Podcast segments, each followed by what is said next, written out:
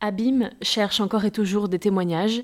N'hésitez pas à nous faire part de votre histoire sur notre boîte mail abîmepodcast@gmail.com ou sur notre compte Instagram abîmepodcast. Nous vous répondrons, promis. Bonne écoute.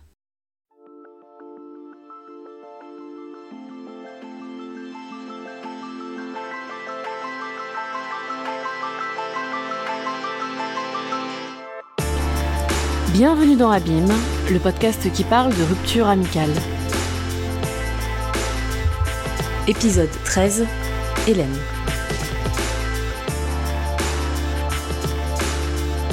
Mon rapport à l'amitié, il a été euh, extrêmement changeant au fur et à mesure de ma vie, au fur et à mesure de mes rencontres. Je dirais que c'est quelque chose qui, qui mérite beaucoup d'attention et qui, euh, et qui est un vrai challenge. C'est vraiment un challenge permanent. Ça me demande beaucoup de temps, ça me demande beaucoup d'énergie. Et j'ai eu beaucoup de, en tout cas quand j'étais jeune, quand j'étais petite, j'ai eu beaucoup de, de problèmes de fidélité en amitié. C'est-à-dire que j'étais moi-même, je n'étais pas quelqu'un de fidèle. Et ma mère me le reprochait parce qu'elle voyait bien en fait que j'avais tendance un peu à, changer mes relations un peu facilement, comme, comme je changeais mes vêtements tous les matins. Euh, un jour, je pouvais changer d'amis et puis euh, finalement, quelques jours après, euh, me lier d'amitié avec une autre personne. Et donc, je faisais beaucoup de va-et-vient comme ça entre les, avec les gens qui m'entouraient. Donc, c'est que j'avais cette facilité à me détacher en fait des gens même si j'avais construit une relation extrêmement forte, j'avais cette facilité à me détacher très fort et du jour au lendemain, j'étais capable en fait de rompre des liens. J'ai eu beaucoup de mal en fait à définir euh, la notion d'amitié et je crois que ça a été en partie lié au fait que j'ai beaucoup déménagé. Euh, mon père était militaire donc j'ai déménagé 10 euh, ou 10 ou 15 fois. Et, donc, je devais constamment euh, me refaire des amis dans un nouvel endroit, je devais euh, resociabiliser, me recréer un cercle. Euh, et je me souviens même que je demandais à ma sœur, ma grande sœur, euh, de, de, me faire des amis quand on arrivait dans une nouvelle école le jour de la rentrée. Je lui demandais voilà, de venir avec moi et d'aller demander aux filles de ma classe de devenir mon amie.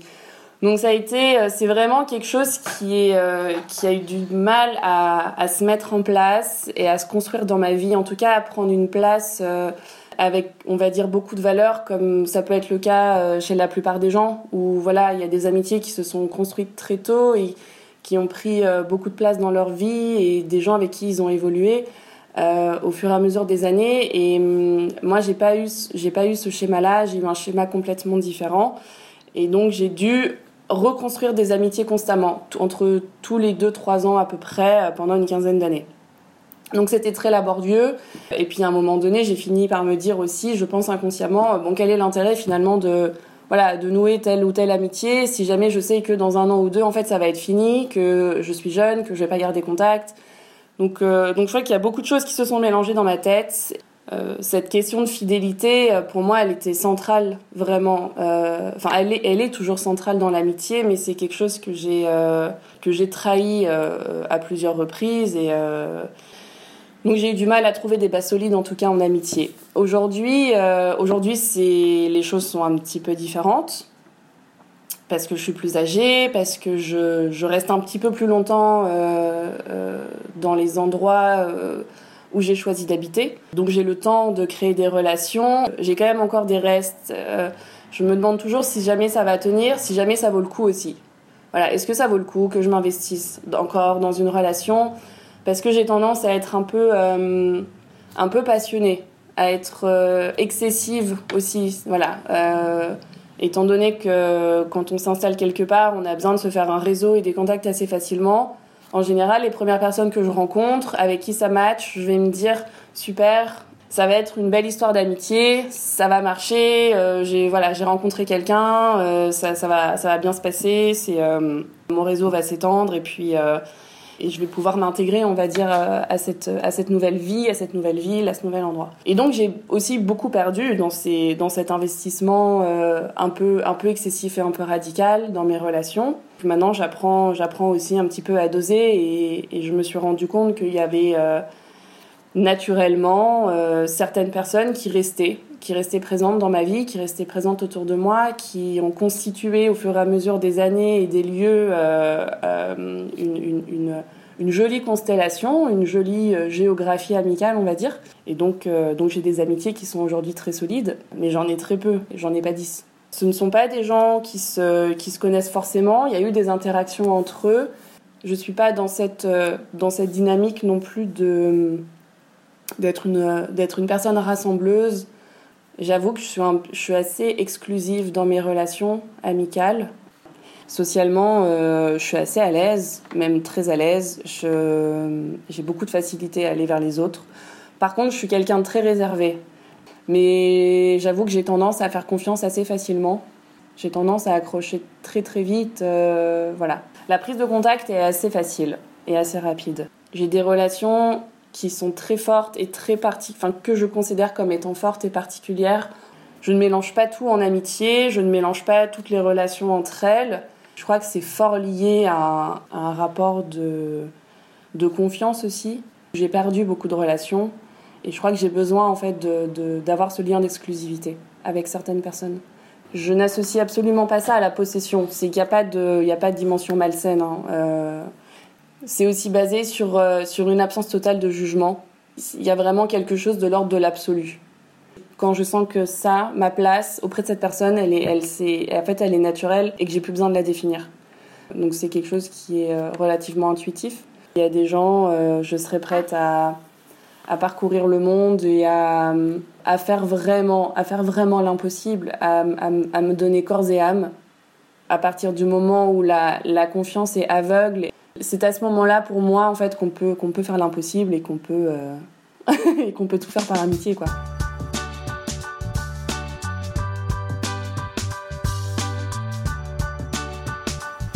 J'ai rencontré euh, D en octobre 2007.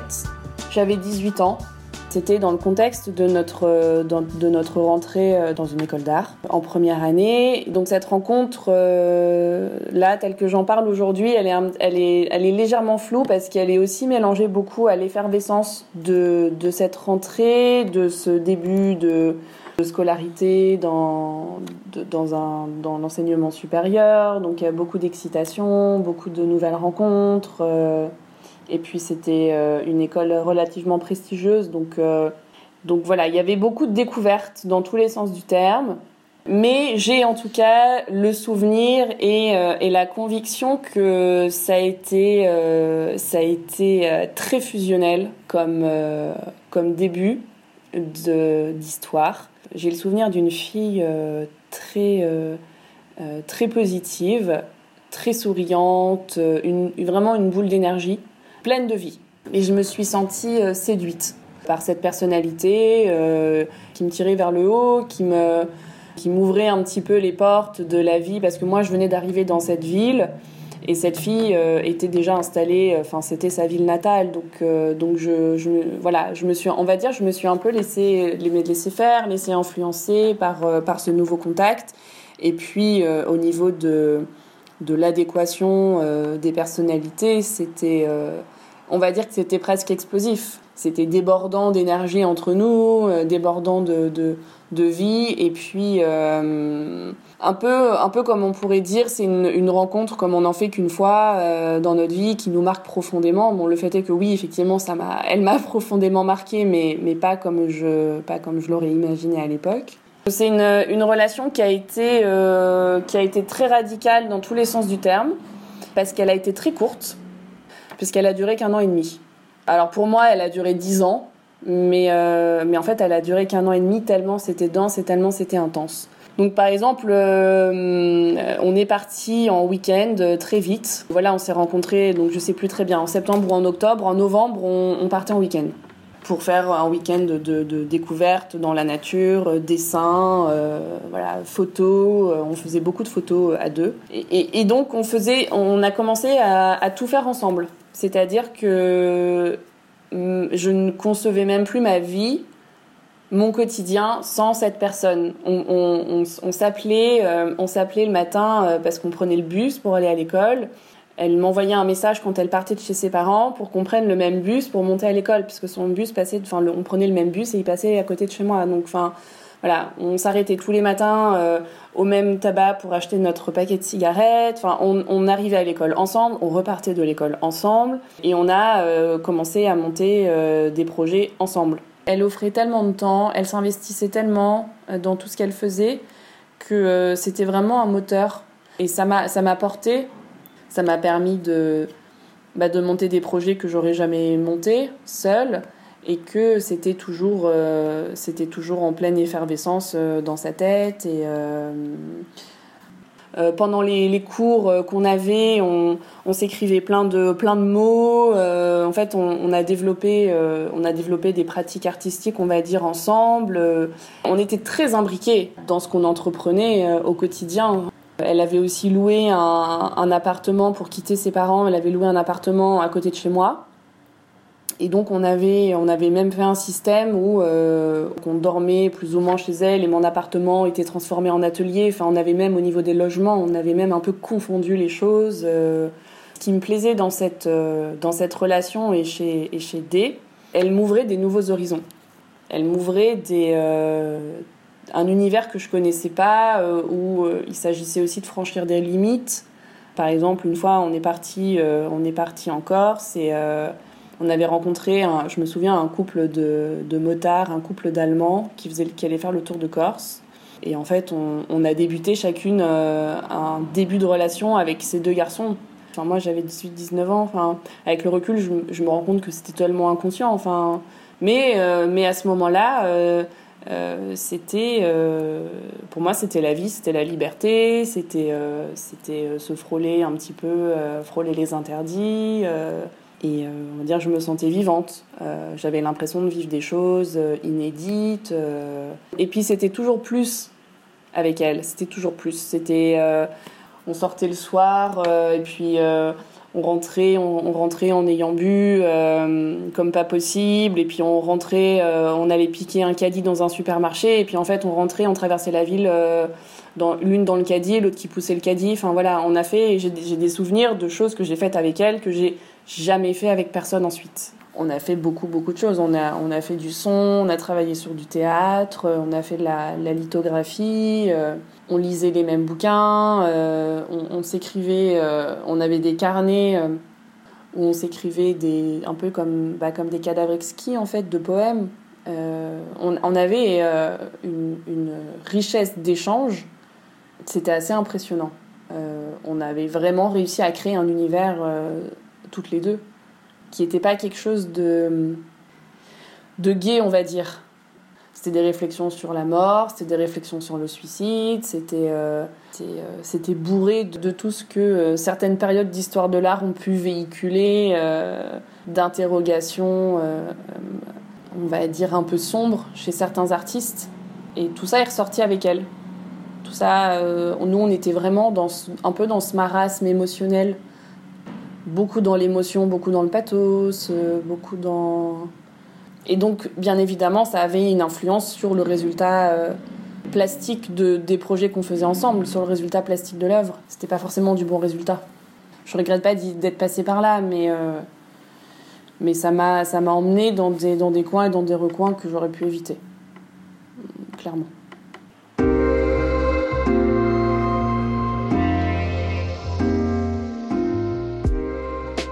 J'avais conscience qu'elle avait beaucoup d'admiration pour moi.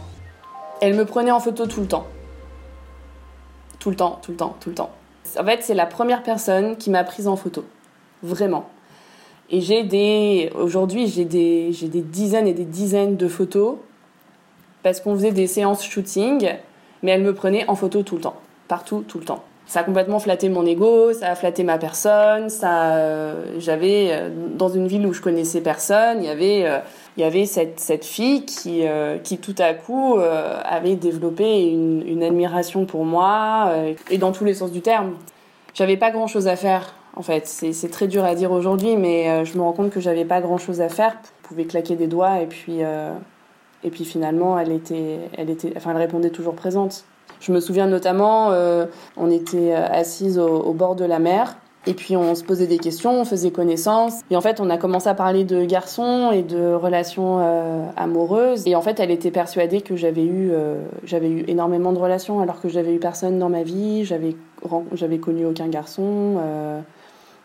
Et en fait, elle a été, elle a été profondément surprise.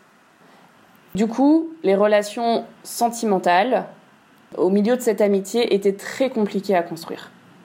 Parce qu'elle avait toujours une main mise sur ce que je devais faire et sur les décisions que je devais prendre. J'ai commencé à côtoyer des garçons, à fréquenter des garçons, mais euh, ça m'est arrivé plusieurs fois de ne pas dormir chez eux parce que je devais rentrer pour euh, passer la soirée avec elles ou, euh, ou parce que le lendemain on partait faire un truc et que c'était plus simple en fait de, de voilà de, de, dormir au même endroit mais Là, j'ai un exemple en tête, c'est qu'on partait en Corse euh, le lendemain. J'étais chez un, garçon dont j'étais folle amoureuse. Mais en fait, euh, on avait prévu de, euh, de dormir, je sais plus, chez l'une ou chez l'autre pour que ce soit plus simple le lendemain pour partir en Corse. Et, puis, bah, moi, j'avais pas envie de rentrer. Voilà, j'avais envie de, rester chez ce garçon. Et puis, et donc, ça se traduisait par des messages. oui, euh, t'en penses quoi Donc c'était des si jamais je reste chez ce garçon et puis euh, donc la réponse était ah bah non, enfin on avait prévu comme ça. Euh, c'est pas cool. Donc c'était voilà, c'était des reproches, c'était de la vexation, c'était donc je finissais par céder, voilà, pour éviter le conflit et puis et puis pour dire pour cette fois aussi rester quelque part fidèle en me disant voilà, on avait prévu de faire comme ça, donc je vais je vais faire comme ça. Et donc plusieurs fois, je rentrais à la maison après avoir passé la soirée avec un mec et que j'avais profondément envie de rester dormir chez lui, et ben je le faisais pas parce qu'en fait c'est comme si je devais rentrer à la maison. J'avais la permission de minuit quelque part et, euh, et donc tous les garçons que j'ai fréquentés, euh, je comprenais pas pourquoi j'arrivais pas à avoir une relation normale, pourquoi j'arrivais pas à développer une relation sentimentale normale. J'arrivais pas à m'investir, il y avait toujours quelque chose qui manquait et en fait ce manque dans mes relations sentimentales c'est parce que il était pris de l'autre côté dans ma relation amicale qui en fait prenait trop de place et qui euh, débordait même euh, dans ma vie privée la plus intime. C'est-à-dire que cette relation m'empêchait d'avoir une relation amoureuse saine, équilibrée et normale.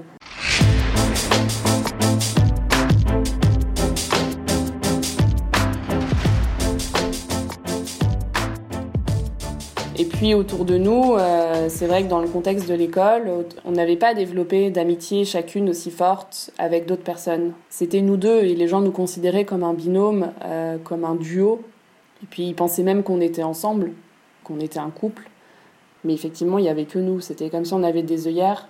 Il n'y avait, rien d'autre. Ça a même déteint sur, euh, sur, mon travail, sur mon travail, on va dire, professionnel dans le cadre de l'école puisque même les professeurs ont commencé euh, à faire des réflexions euh, en deuxième année en me disant que j'avais pas, pas besoin de, de D pour mon travail et qu'il fallait que j'arrête les collaborations et qu'il fallait que je fasse euh, que je développe ma pratique de façon autonome et, et, seule. Parce que les profs avaient besoin aussi que j'existe en tant que personne et en tant qu'artiste moi, je m'en rendais pas compte, mais mon entourage ressentait complètement cette dépendance de moi vis-à-vis d'elle. Et quand les profs ont commencé à m'en parler, je me suis dit, bon, c'est que ça, part loin. Et puis ma famille m'en parlait aussi. Quand j'avais mes parents au téléphone, il y avait toujours des qui étaient jamais loin. Puis ma mère m'a fini par me dire, euh, c'est assez désagréable parce que t'es jamais seule. Elle est toujours là. Et puis donc je, je râlais, je je le prenais mal parce que je le prenais aussi comme des reproches en me disant bah non c'est mon ami euh, j'avais perdu en fait ma place euh, et un petit peu mon identité au profit euh, au profit d'un duo. J'existais plus en tant qu'Hélène c'était en tant que Hélène et D. Et je crois que je me suis tout simplement réveillée un matin en me disant t'es en train de, de prendre une direction qui te ressemble pas. J'ai eu un déclic j'avais besoin, en fait, soudainement, de euh, retrouver ma vie et retrouver mes marques et euh, retrouver mon environnement. Je, pense que je commençais à mettre un petit peu en danger euh, mon travail et, ma place dans cette école. Le seul moyen que j'ai trouvé pour réagir, c'est de, de couper définitivement et complètement les ponts avec, avec D du jour au lendemain. Par exemple, j'ai commencé à ne plus prendre le bus, le même bus, à répondre de moins en moins aux messages, à récupérer mon appartement, à, reprendre possession de mon lieu de vie. J'ai décidé d'arrêter la collaboration au niveau de nos projets à l'école, euh, bah, en fait, ça a été. Euh, on se parlait plus. On se parlait plus du tout. Et ça a fini pour moi par, par devenir une relation comme une autre, comme un couple fait, qui se séparait. J'ai pas réussi à faire autrement. Et au début, ça a été très très dur pour elle. Elle a très très mal réagi, bien évidemment. Elle a beaucoup, euh, elle a beaucoup souffert. Elle a beaucoup pleuré. Elle comprenait pas. Et puis j'essayais de lui dire que c'était trop, en fait, que j'avais besoin en fait de, de, faire une pause, que j'avais besoin de prendre de la distance, que c'était trop intense. Euh, et je savais très bien en fait que c'était pas une pause, c'est que moi je voulais euh, couper les ponts en fait avec cette, euh, avec cette fille. C'était c'était c'était trop. En fait, j'arrivais plus à gérer, je savais plus. et il y avait beaucoup de rancœur et puis de sa part beaucoup d'incompréhension parce que bah parce que tout simplement elle ne comprenait pas pourquoi j'avais besoin dans un premier temps, de prendre de la distance, de souffler par rapport à l'intensité de cette histoire. Et dans un second temps, euh, bah, que, ça, que ça a complètement dérivé vers une rupture totale de contact. Je sais même pas si on se disait bonjour après. On est vraiment passé d'un extrême à l'autre. C'est terrible. C'est vraiment terrible. Ça a été euh, tellement, tellement radical dans ma tête que qu'à partir du moment où j'avais décidé et que j'avais fait mon choix, que j'avais pris ma décision, il n'y avait aucun retour en arrière possible. C'était terminé. Il pouvait se passer n'importe quoi, elle pouvait me demander n'importe quoi. C'était c'était euh, non. Et ça, elle l'a pas elle l'a pas compris et euh, et je pense qu'elle a mis beaucoup beaucoup de temps à s'en remettre. Je pense qu'elle a mis plusieurs années. La rupture doit être à la hauteur de la rencontre. Ça a été tellement fort, tellement, euh, intense dès le début qu'il fallait la même chose et que c'était la seule solution en fait pour réussir à couper les liens toxiques parce que les liens étaient extrêmement toxiques et pour elle comme pour moi. C'était la, meilleure chose qui pouvait nous arriver parce que j'ai appris par la suite que qu'en fait euh, elle était amoureuse de moi. Je pense que je voulais pas me l'avouer et que ça a participé ça a participé à, à, ma réaction euh, si radicale et si, euh, si violente. Parce que je je, je savais pas comment réagir. Je pense que j'avais pas conscience de ces sentiments ou que je voulais pas les voir. Et je crois que ça a été très déstabilisant pour moi. Je pense que ma réaction excessive, elle était liée à un sentiment de colère. Notre histoire d'amitié, elle reposait pas ce sur quoi je pensais qu'elle reposait. Et, donc qu'il y a toujours eu une dimension de séduction, qu'il y a toujours une dimension d'intérêt et que, je me suis sentie manipulée quelque part, qu'il y avait quelque chose de faux dans tout ça. Elle pensait que ça allait déboucher et que ça pouvait déboucher sur, euh, une, relation, euh, sur une relation amoureuse. Ça a créé un vide dans le sens où euh, je me suis sentie un peu désarmée au niveau de, du travail en fait. Il fallait que je me retrouve. Donc ça, ça a été le plus difficile. De faire mes projets par moi-même, de penser par moi-même euh, et d'être seule. J'avais l'impression d'avoir perdu du temps.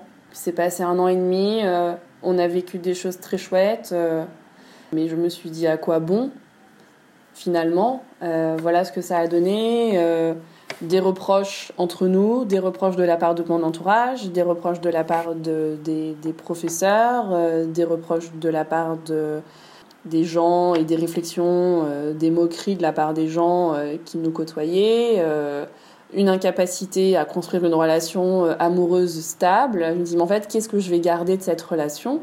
Qu'est-ce que je vais garder de cette histoire finalement? J'ai pas le souvenir d'avoir ressenti du manque. J'emploie des mots en fait qui sont similaire à une relation de couple, mais, mais c'était comme ça en fait que ça avait été, euh, que ça avait été vécu. J'ai prévenu que c'était fini. Voilà, D ne sera plus dans mon entourage, ne fera plus partie de ma vie. Et tout le monde euh, autour de moi était tellement soulagé.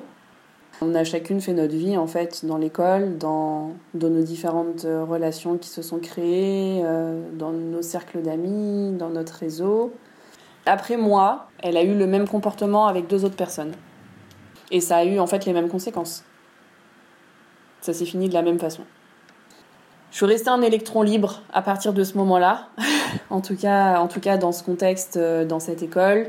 Euh, je n'ai plus du tout euh, voulu être attachée à quelqu'un. J'ai fui, j'ai fui toute possibilité que quelqu'un puisse me rattacher à une autre personne. Je voulais vraiment être considérée pour ce que j'étais et je crois que j'ai choisi mes relations en fonction de ça. Les amitiés que j'ai nouées à partir de ce moment-là et que j'ai conservées aujourd'hui, et ce sont avec deux personnes qui sont, ce sont des gens extrêmement indépendants.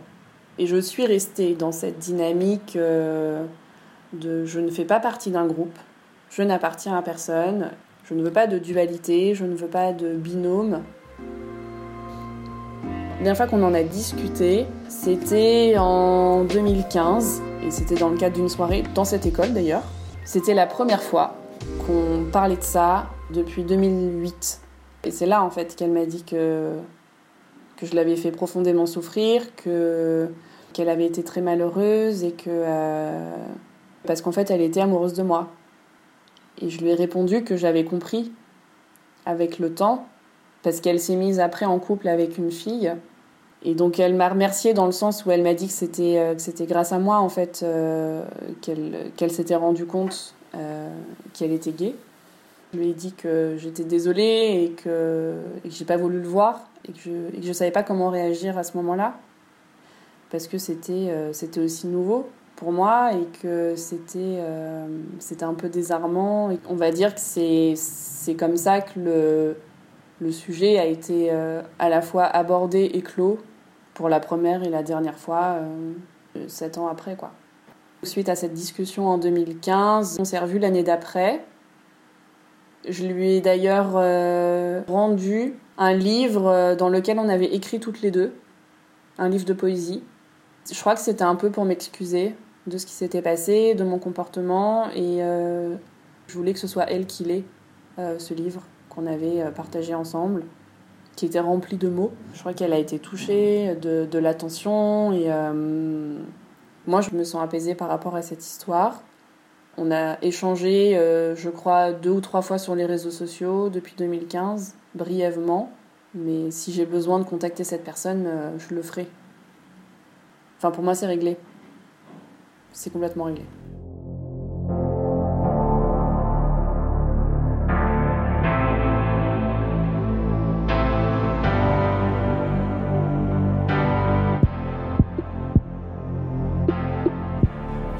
D'être fusionnelle, même si je garde, je garde cette facilité et cette, cette étincelle, on va dire, au moment de la première rencontre, parce que j'aime bien J'aime bien euh, sentir que ça match avec quelqu'un. Et j'ai fait euh, beaucoup de travail pour éloigner euh, tout ce qui pourrait y avoir de malsain. Le moindre petit grain de sable qui pourrait venir faire dérailler l'engrenage, c'est fini. Mais ça m'a fait prendre conscience que, bah, que la, frontière, la frontière était assez mince en amitié quand on veut blesser l'autre, parce qu'on le connaît tellement. En deux mots, on peut détruire cette personne et il faut être aussi à l'écoute euh, quand l'autre a besoin de parler, mais aussi être à l'écoute quand l'autre est en silence, c'est-à-dire quand il parle plus, mais quand on voit euh, qu'il y a quelque chose qui ne va pas.